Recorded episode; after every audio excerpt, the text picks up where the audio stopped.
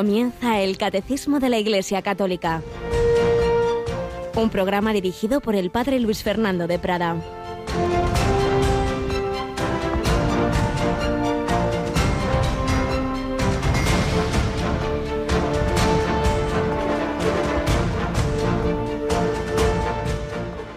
Jesús salió al monte a orar y pasó la noche orando a Dios. Cuando se hizo de día llamó a sus discípulos, escogió de entre ellos a doce, a los que también nombró apóstoles. Alabado sean Jesús, María y José, muy buenos días, muy querida familia de Radio María, en este 28 de octubre. En este día la Iglesia celebra a dos apóstoles de los que sabemos menos de ellos, Simón el Celotes y Judas Tadeo. Simón el Celotes para distinguirlo de Simón Pedro, Judas Tadeo para distinguirlo de Judas Iscariote, el traidor. Pero que sepamos pocos de ellos, poco de ellos, siempre la Iglesia los celebra como una fiesta, porque son esos fundamentos evidentemente apoyados en la roca verdadera que es nuestro Señor Jesucristo, el cual, ¿cómo los escogió? Pues tras una noche hablando con su Padre eterno. Jesús salió, se subió a un monte, estuvo en oración la noche, sin duda hablando de aquellos a los que iba a nombrar apóstoles. A la palabra apóstol, mensajero, es algo así como un embajador, que por tanto lo que transmite no es de él, es lo que le mandan, es un enviado con, con poderes que ha recibido, que él no tiene por sí mismo. Los apóstoles lo que hacen, lo que son, son enviados de Cristo y transmiten lo que Cristo les ha enseñado. Id y enseñar, id y predicar lo que yo os he dicho, lo que yo os he enseñado, y bautizarles en el nombre del Padre y del Hijo y del Espíritu Santo. Pues bien, esa llamada a hombres concretos con sus cosas, con sus debilidades, madre mía, tanto que uno de ellos al final fue el traidor y de los demás de todos antes o después aparecen bastantes debilidades, peleas, quién es el más importante, la madre de Santiago Juan pidiendo privilegios y enchufes, el otro Tomás que pesimista, que luego al final no va a creer en la resurrección. Bueno, pues con estos mimbres ha hecho el Señor ese cesto de la iglesia. Por ello, no tengamos miedo. El Señor sabe lo que hace. Y no tengas miedo tú. También a ti te ha llamado. No seas un apóstol de los doce, pero estás llamado a ser también esa piedrecita de la iglesia en tu casa, en tu familia, en tu trabajo, entre tus amistades, en tu parroquia, en tu grupo, donde el Señor te haya puesto. No tengas miedo. El Señor que fue transformando a estos hombres con sus mil muchos defectos que al final pues dieron la vida por Cristo. Estos dos, según la tradición en Persia, fueron martirizados. Así que a pedir al Señor su gracia, eh, apoyarnos no en nosotros mismos, sino con humildad, poner nuestra confianza en el Señor. Bueno, y aquí en Radio María cada uno pone lo que puede. Hoy de repente oigo una voz y, uy, esta no es Rocío. Buenos días, ¿quién es usted? Eh, padre, por favor, no, creo que no me conoce. bueno. Así para que nuestros oyentes tuvieran un poco de intriga de quién será la voz de hoy. Si ya se han despertado a la hora de laudes, ya me habrán reconocido. claro, claro que sí. Tenemos a Mónica Martínez. Buenos días, Mónica. Muy buenos días, padre. Aquí estamos eh, mm, poniendo las calles y encendiendo las farolas. Eso es, y vamos a recordar ya de paso, porque yo la verdad es que no me suelo acordar, de para aquellos oyentes que se van incorporando, porque cada vez son más, gracias a Dios, nuestra parroquia de Radio María, ¿verdad? Que a estas horas tenemos lunes y viernes, gracias a Dios, pues ese programa extraordinario que nos ayuda a entender lo que ocurre en el mundo, un juicio sobre la actualidad digamos, no la última tontería superficial, sino los, eventos importantes desde la fe y desde la doctrina social de la Iglesia. Lunes y viernes, Monseñor José Ignacio Munilla. Martes, miércoles y jueves, a esta misma hora, pues el catecismo. Ahí ya no entramos en la actualidad, sino pues nuestra fe, nuestra, en fin, lo que es la síntesis de la vida cristiana que está maravillosamente sintetizada en esta obra de un trabajo de, me parece que fueron siete años entre muchísimas personas que colaboraron bajo el entonces cardenal Ratzinger y en último término bajo San Juan Pablo II. martes, miércoles y jueves explicamos el catecismo. Pero el sábado, ese programa en torno al catecismo, vamos escogiendo pues otros programas que tienen que ver con lo que aquí explicamos. Y vamos, pues, en fin, tenemos mucha variedad. Lo digo porque hemos vuelto a empezar, ya lo hicimos en otra ocasión, una pequeña serie de, de reposición de un programa que los miércoles por la noche, ya entrando en el jueves, nos dirige el padre Eusebio Guindano, Música Sagrada. Es un súper experto músico y, conocedor de la música litúrgica y sagrada, y por tanto tiene mucho que ver con lo que estamos viendo ahora de la liturgia. Así que los sábados de 8 a 9, siempre una hora menos en Canarias, pues volvemos a tener algunos de esos programas que por supuesto todos ellos podéis escucharlos, bajarlos del podcast de, de Radio María, Música de Dios. Padre Eusebio Guindano que va entrevistando a muchos de los músicos, organistas, etcétera, que, que, conocen esto de la música litúrgica, nos va dando las claves del magisterio de la Iglesia sobre la música y nos va poniendo distintas piezas, pues, pues eso, de las que se deben usar en la liturgia, que no puede ser cualquier otra cosa. En fin, todo ello en ese programa estupendo, del cual, como digo, vamos a escuchar algunos algunas reposiciones en ese complemento de este otro programa que tenemos los sábados a las 8 de la mañana. Y luego ya el domingo, 10 Domini, ese programa que nos ayuda a vivir la liturgia, no solo la liturgia, sino todo el sentido del domingo, que tiene muchas claves, no solo la clave oracional y litúrgica, sino de familia, de descanso, de auténtico ocio, de caridad, etcétera, etcétera, etcétera. Bueno, pues nada, vamos adelante nosotros en esta parte que estamos tan interesante de la liturgia de las horas. Pero antes, pues tenemos este otro, esta otra pequeña sección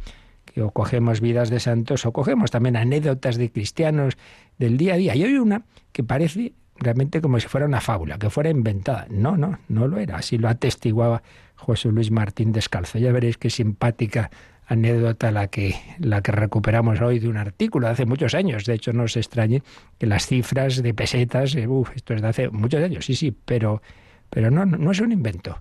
Y aunque lo pueda parecer, ya veréis qué cosas hace el Señor en su providencia.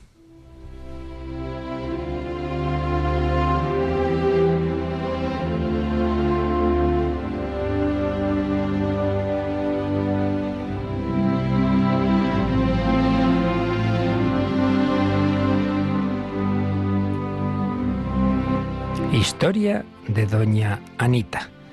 Recuperamos un viejo artículo del sacerdote y periodista José Luis Martín Descalzo.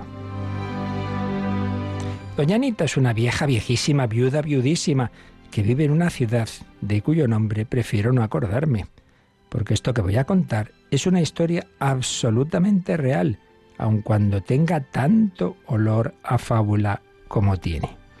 Doña Anita tuvo la desgracia de enviudar a los cuatro días de casada, pues su marido, su Paco, dice ella, murió siendo, no se acuerda si teniente o capitán, en una lejanísima guerra, que ya no está muy segura si fue en África o Cuba.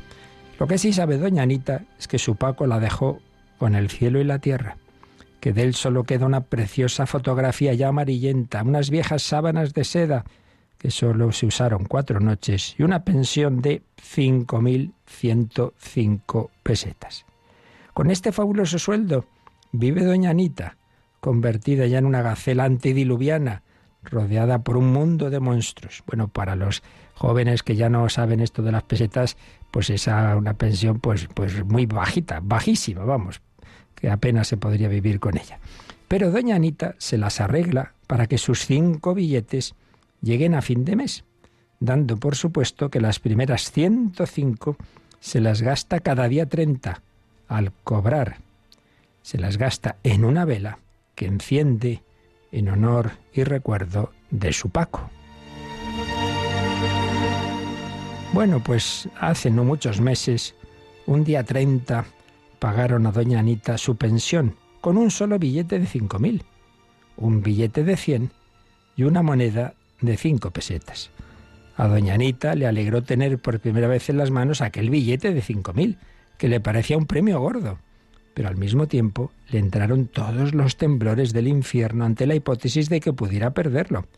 no estaría segura hasta que a la mañana siguiente lo cambiara en la tienda.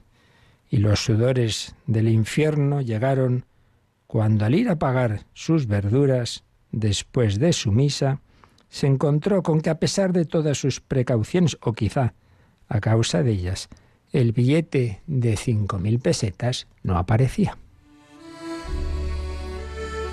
Doña Anita revolvió y volvió del revés su bolso, pero nada. Hizo cinco veces el camino que iba de su casa a la iglesia y de la iglesia al mercado, pero nada. Buscó debajo de todos los bancos del templo, corrió los muebles todos de su casa y nada. La angustia se hizo dueña de su corazón. ¿Cómo podría vivir ahora los treinta horribles e interminables días del mes si no tenía un solo céntimo en el banco, si todas las personas a las que conocieran este mundo estaban ya en el otro? Volvió a recontar todas sus cosas y comprobó una vez más que no quedaba nada de valor por vender, salvo aquellas sábanas de seda viejísimas, aquel juego de café de plata que le regalaron sus hermanos el día de su boda y aquel viejo medallón de su madre. Pero vender eso sería como venderse a sí misma.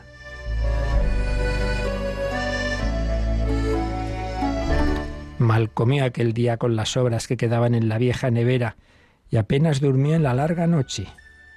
Eso es, pensó entre sueños angustiados. El billete lo perdí en el ascensor al bajar para ir a misa. Se levantó temblando y con un abrigo encima del camisón salió a la escalera. Pero ni en el ascensor ni en la escalera había nada y regresó a su lecho como una condenada a muerte. A la mañana, cuando salió a misa, Dios era ya lo único que le quedaba, clavó en la cabina del ascensor una tarjetita en la que anunciaba que si alguien había encontrado un billete de cinco mil pesetas, hiciera el favor de devolvérselo. Pero lo clavó sin la menor de las confianzas. Aquella misa fue la más triste en su vida. Cuando el sacerdote comenzó a rezar el yo pecador, la viuda viudísima se acordó de que ayer, en una de sus idas y venidas, se había cruzado en la escalera con la otra viuda del cuarto, esa a la que los vecinos llamaban para distinguirla de ella la viuda alegre, y no sin motivos, según decían. Y había comprobado que acababa de estrenar un precioso bolso de cuero. Hmm, ahí estaban fundidas sus cinco mil pesetas, era claro como la luz del día. Pero mientras el sacerdote leía el Evangelio, doña Anita recordó que las dos chicas del tercero esas que volvían todas las noches a las tantas con sus novios en motos estruendosas. Habían llegado ayer aún mucho más tarde del ordinario. Y doña Anita tembló ante el pensamiento de lo que aquellas dos perdidas hubieran podido hacer con sus cinco mil pesetas.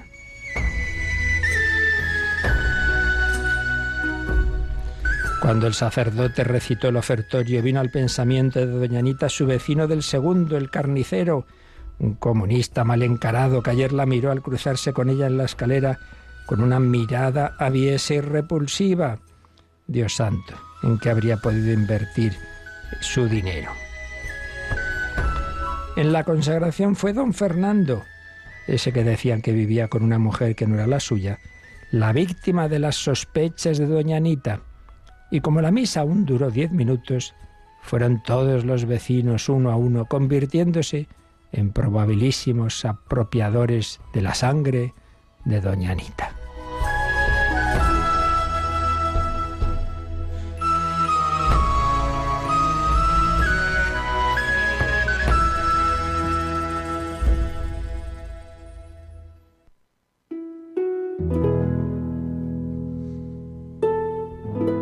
Solo cuando al ir a entrar en su piso Rabia le dio entrar en aquel bloque de viviendas corrompidas.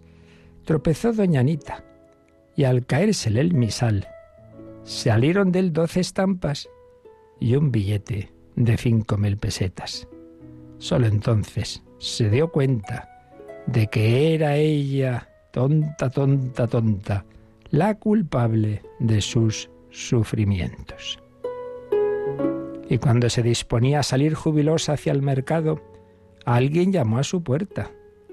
Era la viuda del cuarto, que miren ustedes qué casualidad. Había encontrado la víspera un billete de cinco mil pesetas en el ascensor. Cuando ella se fue pidiendo mil disculpas y diciendo que sin duda era de otro vecino que lo habría perdido, llamaron a la puerta las dos chicas del tercero, que también ellas, qué cosas, qué cosas, habían encontrado en la escalera otro billete de cinco mil pesetas. Y luego el carnicero había encontrado no un billete de cinco mil, pero sí cinco billetes de mil pesetas.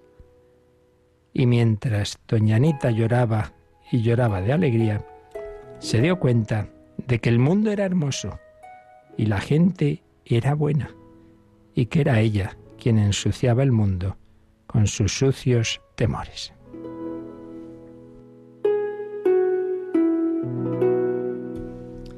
Pues desde luego parece un invento, ¿verdad? Pero yo creo a Martín Descalzo cuando decía que era real la historia. Ya en cualquier caso nos enseña que con nuestra cabeza, con nuestra imaginación, cometemos muchas veces dos graves errores, por no decir pecados. Uno, preocuparnos, angustiarnos, desconfiar de la providencia de Dios. ¿Qué haré yo este mes? Bueno, ¿quién te ha dicho que vas a vivir el mes? Eso para empezar. Segundo, no cuida el Padre Celestial de los pájaros. Y segundo y peor, pensar mal de todo el mundo. Habrá sido este, habrá sido el otro, claro, este, la otra, de más allá. Y no hay que olvidarlo. Dios y los hombres son mucho más buenos de lo que pensamos. Y enseguida tendemos a pensar males de esos refranes poco cristianos que hay en nuestro refranero, que en general tiene una base cristiana, pero este no tanto. Más bien nada. Piensa mal y acertarás. No, no, no. Piensa bien y pensarás como Dios, que mira siempre lo positivo. Jesús en la última cena, esos apóstoles que uno le iba uno le había traicionado, el otro le iba a negar, los demás le iban a abandonar. Y sin embargo Jesús les dice, vosotros habéis perseverado conmigo en mis pruebas. Se fija en lo positivo. Pues se lo pedimos al Señor y a la Virgen María esa mirada de, amor y de esperanza, de confianza en su providencia y de sacar lo mejor de cada uno de nuestros hermanos.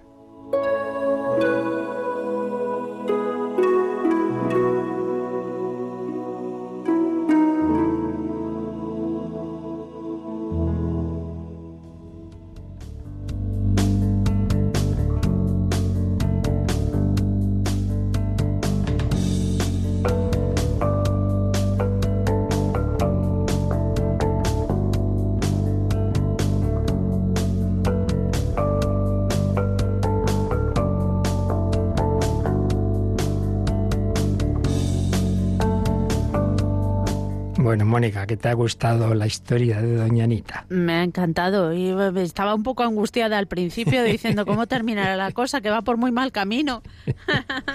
pues terminó muy bien, gracias a Dios. Así que eso, a confiar en el Señor y a mirar bien a los demás, no sospechar así porque sí.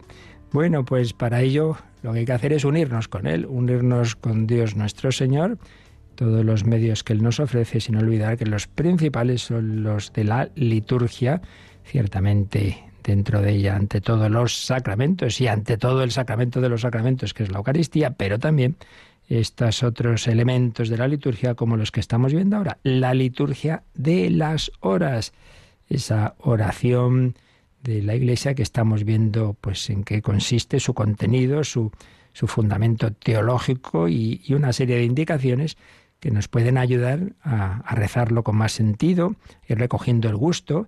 Y bueno, esto, claro, aquí hacemos como siempre, es un resumen, no os olvidéis de que hay varios programas de liturgia en Radio María, también un programa de Enséñanos a orar, Maestro Enséñanos a orar, y ahí tenéis pues muchas más indicaciones, más, más desarrollados sobre todo esto, pero bueno, intentamos aquí, siguiendo estos números del catecismo, ampliarlo con, con buenos autores que y, sobre todo con los documentos del propio magisterio de la Iglesia, que nos ayuden primero a entender, conocer bien lo que es y segundo, la medida de las posibilidades de cada uno, pues a practicar esta, rezar esta liturgia de las horas e irle cogiendo cada vez más el gusto. Vamos a releer en primer lugar el número que ayer comentábamos y enseguida avanzamos. El 1175.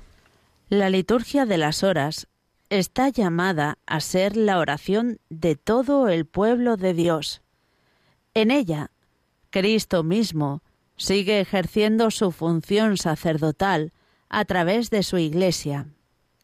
Cada uno participa en ella según su lugar propio en la Iglesia y las circunstancias de su vida. Los sacerdotes, en cuanto entregados al ministerio pastoral, porque son llamados a permanecer asiduos en la oración y el servicio de la palabra. Los religiosos y religiosas, por el carisma de su vida consagrada. Todos los fieles, según sus posibilidades.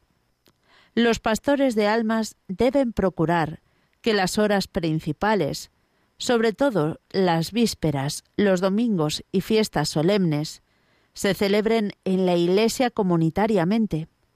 Se recomienda que también los laicos recen el oficio divino, bien con los sacerdotes o reunidos entre sí e incluso solos. Pues es este número que ayer comentábamos, que está todo el empedrado de citas de documentos del Vaticano II, sobre todo la Constitución sobre la Sagrada Liturgia, la Sacrosantum Concilium, pero también alguna referencia al documento de los sacerdotes Presbyterorum Ordinis. Como veis, aquí hay básicamente dos ideas clave. Primera y principal, que vale para toda la liturgia, es que realmente quien, quien reza y quien dirige esta oración es Jesucristo. Jesucristo cabeza del cuerpo místico, Jesucristo sumo y eterno sacerdote.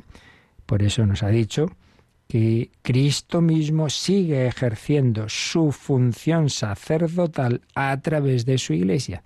Una de las tareas del sacerdote pues es orar a Dios por el pueblo. Bueno, pues Cristo ora por sus hermanos.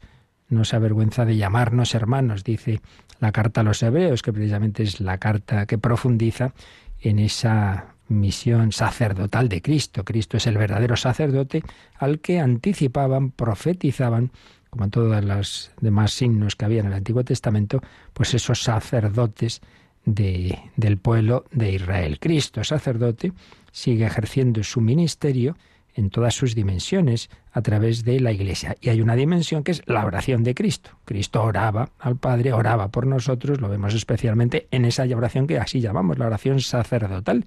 En la última cena, Padre, te pido por estos que me has dado, te pido no solo por ellos, por todos pues esa oración de Cristo eh, la ejerce ahora a través de la Iglesia. Cristo es el orante principal, igual que decíamos que en la Santa Misa que celebra es Jesucristo, a través de, del ministro y con todo el pueblo de Dios, no lo olvidemos. Pues también es Cristo, pero a través de su Iglesia. Y segunda idea es que cuando decimos a través de su Iglesia no nos referimos solo a los sacerdotes, ya insistimos bastante en estos días pasados, pero nunca será suficiente porque todavía cuesta quitar esa idea de que esta oración es nada, la de los curas, que llevan ahí ese libraco, el, el, breviario, que ya explicamos que el nombre simplemente viene de que pues es la edición abreviada de los libros que había antes, así gordos y, y, varios, ¿no? Y que son los que se usan en los monasterios con muchos signos y tal y que cual. Y, eso se resume pues en, en, ese libro manejable. Pero, pero no, no, no, no es la oración reservada. Eso sí, la Iglesia, para asegurarse de que alguien siempre está rezando la liturgia de las horas, pues sí que dice a los sacerdotes que tenemos esa obligación de, rezar prácticamente todas las horas, eso sí, de las intermedias terzas, tercia, sexta y nona basta normalmente con rezar una, y eso sí, también los monasterios contemplativos, eso sí, rezan todas, tercia, sexta y nona. Pero a todos los demás se, se nos pide que en la medida de las posibilidades también nos unamos a esa oración de la Iglesia. Por tanto, una cosa es que lo garanticen el rezo de la liturgia de las horas sacerdotes y, religiosos, sobre todo contemplativos, y otra cosa es que está, está, invitado todo el pueblo de Dios, como de hecho empezó siendo así, que luego, bueno, pues se fue complicando la cosa.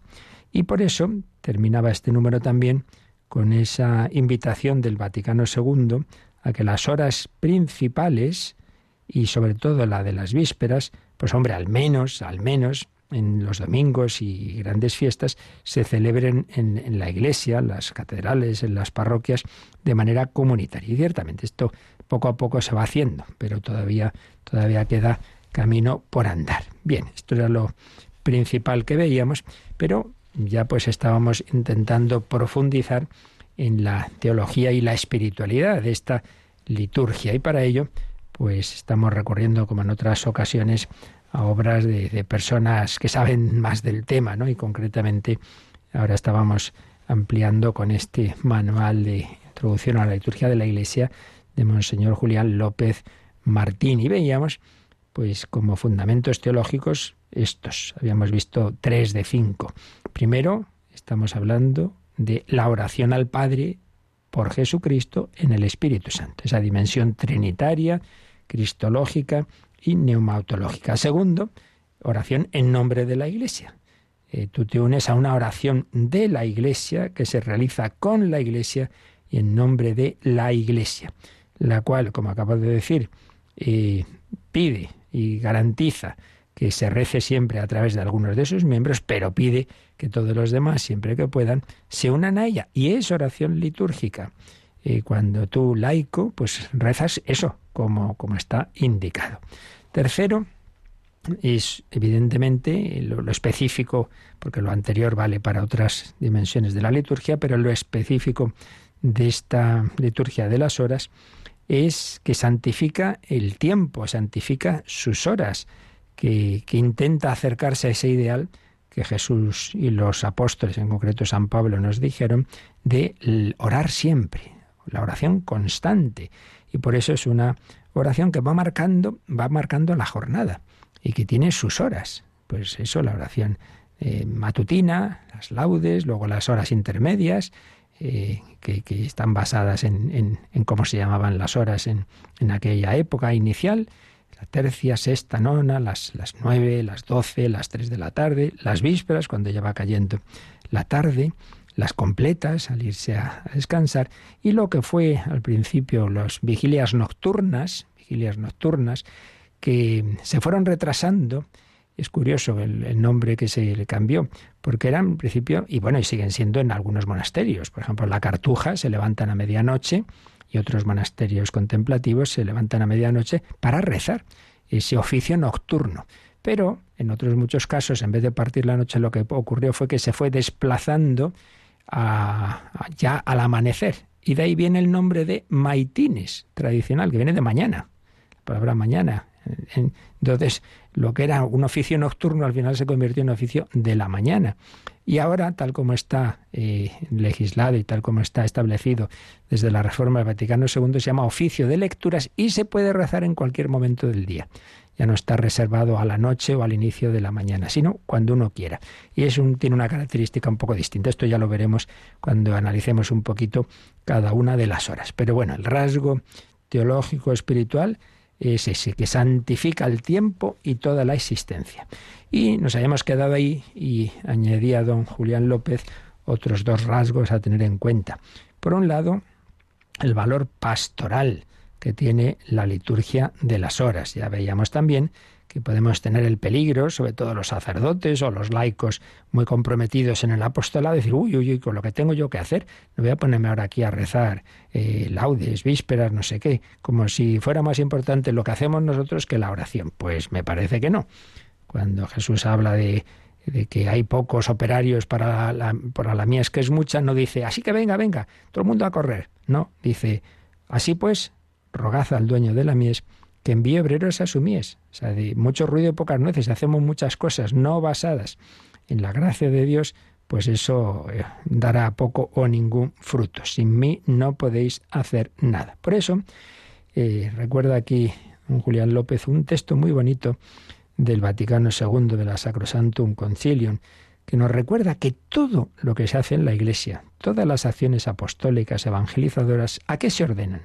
Se ordenan aquí su finalidad, a que todos, una vez hechos hijos de Dios por la fe y el bautismo, se reúnan, alaben a Dios en medio de la iglesia, participen en el sacrificio y coman la cena del Señor. Dicho de otra forma, todas las actividades de la iglesia eh, son necesarias. La, la, primera evangelización, el anuncio del carisma, la catequesis, la caridad, todo, todo, sí, sí, pero la cima y a la que debe todo esto concluir es la liturgia y concretamente la cima de las cimas, que es la Eucaristía, pero con también todos estos otros elementos, como es la oración litúrgica. Entonces, si hacemos todas un montón de cosas, pero no, no empieza y no termina en, la, en el Fonset Culmen, que dice también el Vaticano II, la fuente y, la, y, el culmen de la acción de la Iglesia, que es la liturgia y sobre todo la Eucaristía, pues tenemos muy mal establecida la, la jerarquía de, de las acciones que tenemos que realizar. Por tanto, no caigamos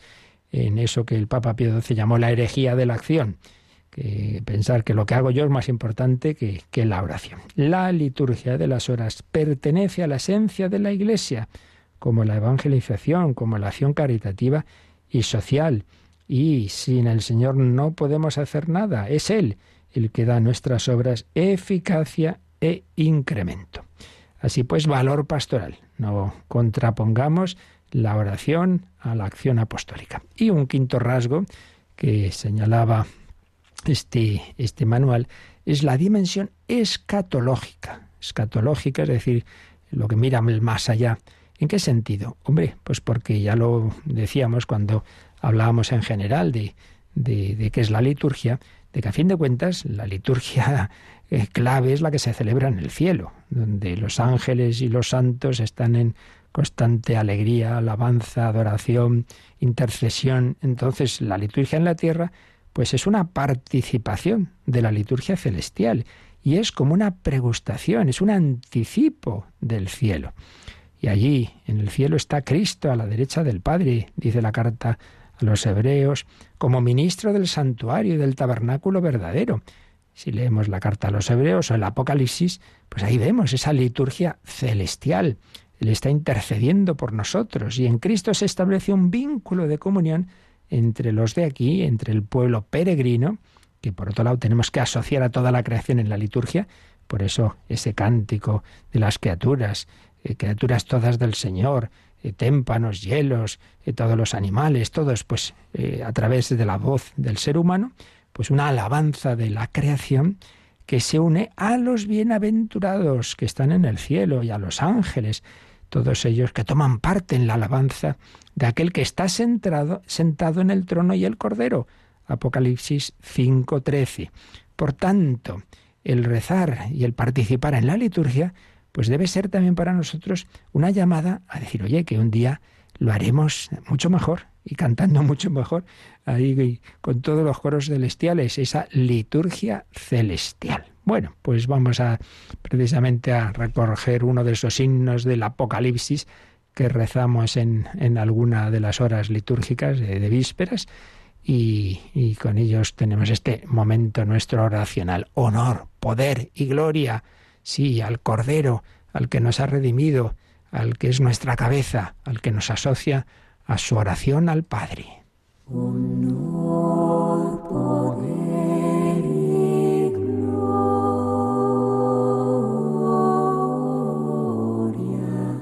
Al Dios. Y eres digno, Señor Dios nuestro, de recibir la gloria, el honor y el poder porque tú has creado el universo, porque por tu voluntad lo que no existía fue creado.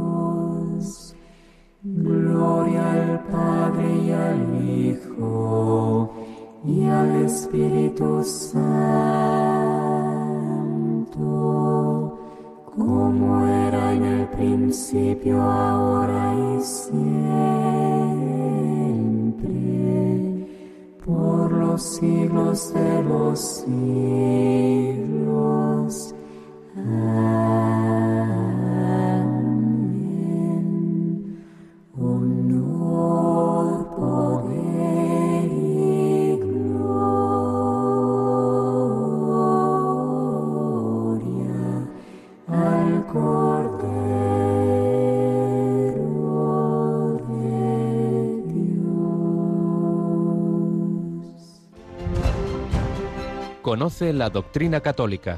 Escucha el catecismo de 8 a 9 de la mañana, de 7 a 8 en Canarias. Y los sábados a la misma hora profundizamos en los temas tratados en el programa En torno al catecismo.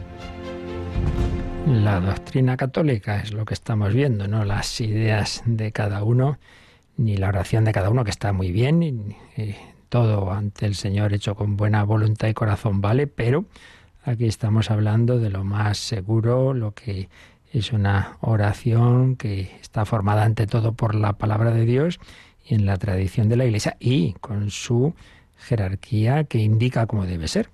Y por tanto con una especialísima eh, eficacia y certeza de, de que se cumplen las palabras de Jesús, ¿no?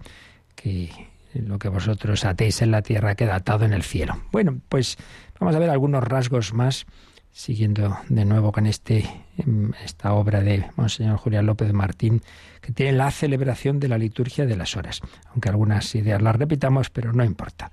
Al final de cuando pasan los años en la vida uno se da cuenta de que lo que se queda, lo que le ha quedado, es aquellas cosas que, que ha oído varias veces. Las otras vuelan. Cuando estaba un, un, servidor desde joven con un sacerdote que nos contaba muchas cosas y, y, recuerdo, pues siempre decíamos, ya está el padre contando esto, lo otro. Bueno, pues al final es de lo que te acuerdas, las cosas repetidas. Y si se repite lo importante, que es lo que intentamos aquí, pues mejor que mejor. Bueno, pues nos dice don Julián, en primer lugar, que aunque uno recite individualmente la, liturgia de las horas, realmente siempre hay que tener claro que el sujeto, el sujeto integral, por supuesto, ante todo es Cristo cabeza, eso ya lo hemos dicho, toda la liturgia, pero además la iglesia entera. Ahora, eso sí, el ideal es que esa iglesia universal esté representada por, por una asamblea, eh, y claro, el ideal de los ideales de los ideales es cuando se celebra con el obispo, y con él los sacerdotes y con él el pueblo. Claro, eso ya, ¿qué más queremos, no? Una de esas celebraciones en la catedral, obispos, sacerdotes, vida consagrada y laicos, pues es donde mejor se manifiesta lo que es realmente la Iglesia. Pero, aunque no sea así, aunque sea pues en una parroquia, pues el, el sacerdote y los fieles que están allí, siempre es un, una acción de la Iglesia, de la Iglesia. Y por supuesto, pues tú si lo rezas, o ojalá con tu familia. Hay familias que algunos días, por ejemplo los domingos, rezan laudes, con los niños se van, van introduciéndose en esa oración litúrgica. Pues estupendo. Y ya digo, esto va a estar entrando también en, en, las parroquias, pues después de la misa matinal vamos a rezar laudes, o por la tarde vísperas, tenemos exposición del Santísimo el domingo, pues metemos vísperas, etcétera. Por supuesto, las comunidades religiosas representan también a la Iglesia orante. Otro rasgo interesante es que ya vimos que en general en la liturgia y en particular en los sacramentos hay dos, dos aspectos, palabra y gestos incluso materia. Por ejemplo, en el bautismo, pues está claro, ¿no? Palabra, yo te bautizo en el nombre del Padre, pero luego hay una materia que es el agua y hay un gesto que es que echar el agua o meter a la persona en el agua. Bueno, pues en la liturgia de las horas prácticamente solo palabra y muy, muy pocos gestos. Pero eso sí, la palabra, la oración, la plegaria es muy variada, muy variada porque en pocos minutos, fijaos en los, en los géneros que tenemos. Tenemos himnos, tenemos los salmos, tenemos lecturas, responsorios, preces, aclamaciones. Pues sí, sí. Y el ritmo, pues hay una cadencia de cantos, palabras, silencios. El silencio es también parte de, de la oración litúrgica. Por supuesto, es muy bueno, muy bueno, sobre todo en los días solemnes y por supuesto en tiempos más festivos, pues el canto, ¿no? que refuerza el carácter de alabanza, de, acción de gracias.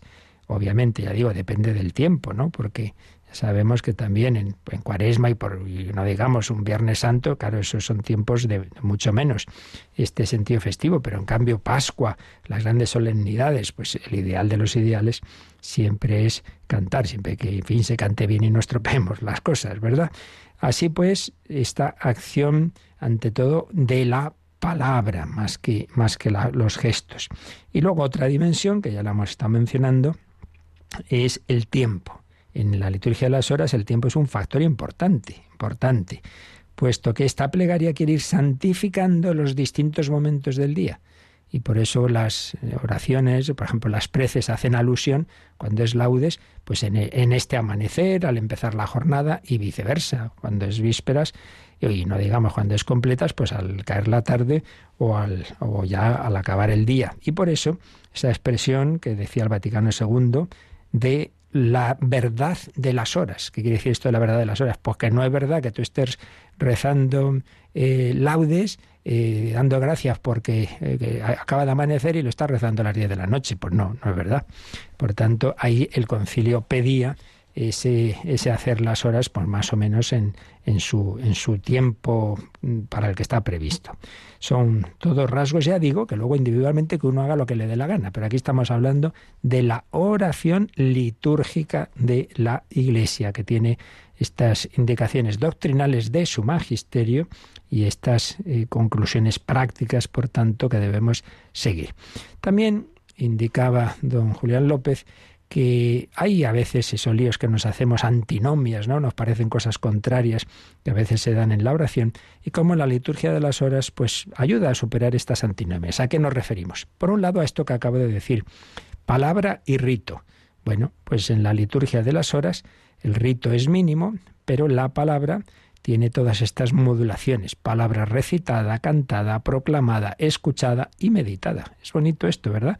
Palabra recitada, vamos a rezar bien, vamos a cantar, vamos a proclamar esta lecturita, vamos a escucharla, vamos a meditarla, según este esquema, salmos, lectura de la palabra de Dios, oración, y es que en, en la Santa Misa tenemos, por un lado, la liturgia de la palabra, ¿verdad? Y luego ya entramos en los ritos de la parte ya directamente eucarística.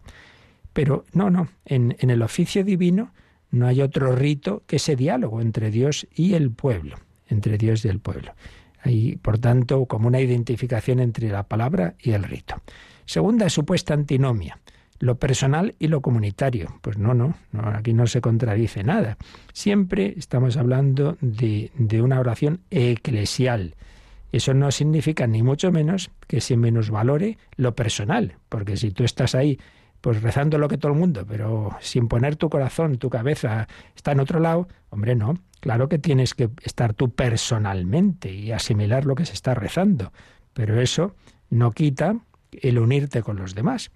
Pero en cualquier caso, tanto en una forma como en otra, aunque sea con los demás o sea personalmente, siempre un coloquio entre Dios y el hombre, que es lo que nos va a decir enseguida el siguiente número del catecismo que vamos a leer que hay que poner ahí todo el corazón, que no es simplemente rezar, si uno recita sin pensar nada, otra cosa es que nuestra cabeza nos distraigamos 40 veces. Bueno, esto es así, pero esa es la debilidad humana. Pero hay que intentar, eh, a ver qué estoy yo diciendo, es que no sé por ni qué estoy diciendo ahora, intentar esa, ese poner nuestra mente y corazón. Y finalmente, lo objetivo y lo subjetivo. Es decir, la liturgia tiene esa gran eh, cualidad de que hay una eficacia especialísima que viene de Cristo. Lo que decíamos que llega al máximo en los sacramentos cuando hablamos de la eficacia ex opere operato. Es decir, en sí mismo el sacramento es eficaz, salvo, claro, tú al ir a recibirlo tienes una mala actitud, bloqueas el recibir esa gracia, pero en sí mismo es eficaz más allá de, lo que tú hagas. Eh, bueno, pues también en la liturgia de las horas de por sí tiene una mayor eficacia. Lo que pasa es, claro, que hay que, ya digo, acogerla en el corazón. Entonces no hay que contraponer lo objetivo, lo que viene de esa presencia del misterio de Cristo en la liturgia, y lo subjetivo, que es la actitud ya más personal de mi corazón. Bueno, pues con esto vamos por lo menos a dejar leído el siguiente número que, viene en el fondo a decir esto último que yo estaba señalando. ¿Qué actitudes, cómo podemos hacer para que nos sea cada vez de más provecho la liturgia de las horas? Y como os decía, pues nos detendremos un poco más próximos días en, en, ver un poquito, pues cada, cada una de estas horas, dado que, aunque insisto en que tenemos programas especiales de liturgia, pero no viene mal que aquí nos detengamos un poco, dado que en Radio María, gracias a Dios, se reza la liturgia de las horas. Cuanto mejor la conozcamos, pues mejor también la rezaremos. Vamos a leer, Mónica, este número brevecito que viene a continuación, el 1176. Celebrar la liturgia de las horas exige no solamente armonizar la voz con el corazón que ora, sino también adquirir una instrucción litúrgica y bíblica más rica, especialmente sobre los salmos. Pues es lo que dice el 1176 citando el número 90 de la Sacrosantum Concilium. Bueno, pues es obvio, pero esto es clave, esto es absolutamente clave. Para rezar con más provecho la liturgia de las horas y cualquier otra oración y cualquier eh, celebración litúrgica, hombre, primero, eso, armonizad la voz con el corazón.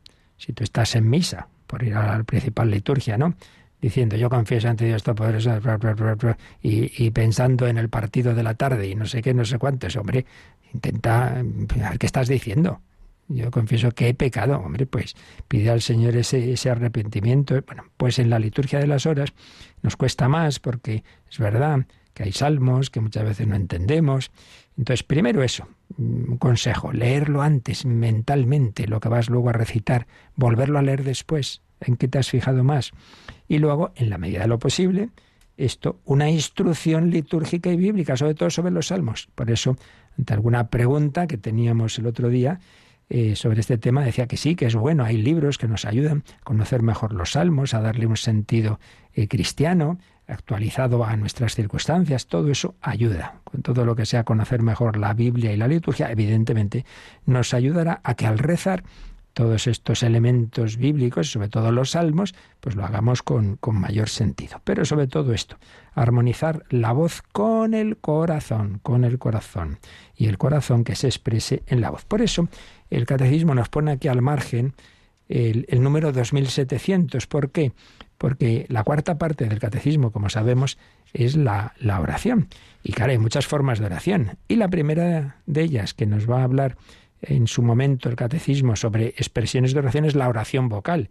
Pero cuando hablamos, decimos oración vocal, no decimos simplemente decir cosas con la boca sin pensar. No, no. Evidentemente siempre es eh, esa presencia del corazón. Y por eso nos dice, recordad lo que dice el catecismo más adelante. Bueno, pues vamos a terminar nosotros, Mónica, también leyendo ese número 2700. Por medio de su palabra, Dios habla al hombre. Por medio de palabras, mentales o vocales, nuestra oración toma cuerpo. Pero lo más importante es la presencia del corazón ante aquel a quien hablamos en la oración. Que nuestra oración se oiga no depende de la cantidad de palabras, sino del fervor de nuestras almas. Esta última frase es una cita de San Juan Crisóstomo. Bueno, creo que está claro. Está claro, Dios nos ha hablado, su palabra se ha hecho carne, Dios habla al hombre y nosotros queremos hablarle a Dios. Lo hacemos desde el corazón y también o sea, interiormente, pero también, sobre todo en la celebración comunitaria, con las palabras, pero que las palabras sean expresión de la presencia del corazón. Por eso es muy importante, antes de cualquier oración, ya no solo litúrgica, por ejemplo el rosario, caer en la cuenta, a ver, a ver, yo a qué he venido aquí, con quién estoy, delante de quién estoy. Oye, que Jesucristo está vivo, resucitado, que la Virgen no es una estatua, que es una persona que me está escuchando. Toma conciencia de ello. Y por eso lo principal es el corazón. Si uno reza 80.000 oraciones vocales pensando en otra cosa, pues mire, ya digo, otra cosa es nuestra debilidad, pero hay que intentar, hay que intentar que sea expresión del corazón. Bueno, y eso vale para toda oración, por supuesto, también y especialmente para la oración litúrgica, que seguiremos pues profundizando en ella en próximos días. Pero vamos a dejarlo para responder a una pregunta que nos quedaba y si tenéis alguna más y lo hacemos pues con un salmo, con un salmo, el Salmo 117, uno de los que sobre todo en tiempo de Pascua más cantamos, este es el día en que actúa el Señor. Pero primero nos recuerdan cómo podéis enviar vuestras consultas, si no nos da tiempo hoy pues lo haremos el próximo día. Participa en el programa con tus preguntas y dudas. Llama al 91005 9419. 91005 9419. Puedes escribir un mail a catecismo arroba radiomaria.es o escribirnos un mensaje al teléfono de WhatsApp 668 594 383 668 594 383.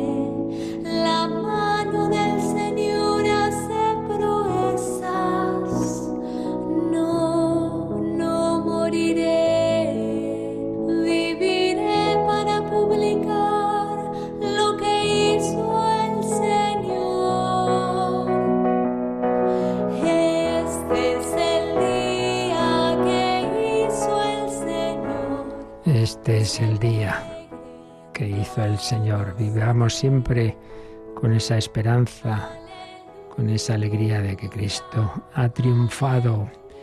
Bueno, a ver lo que nos dé tiempo y si no, ya hay días que llegan muchas preguntas, días que ninguna, haremos lo que podamos.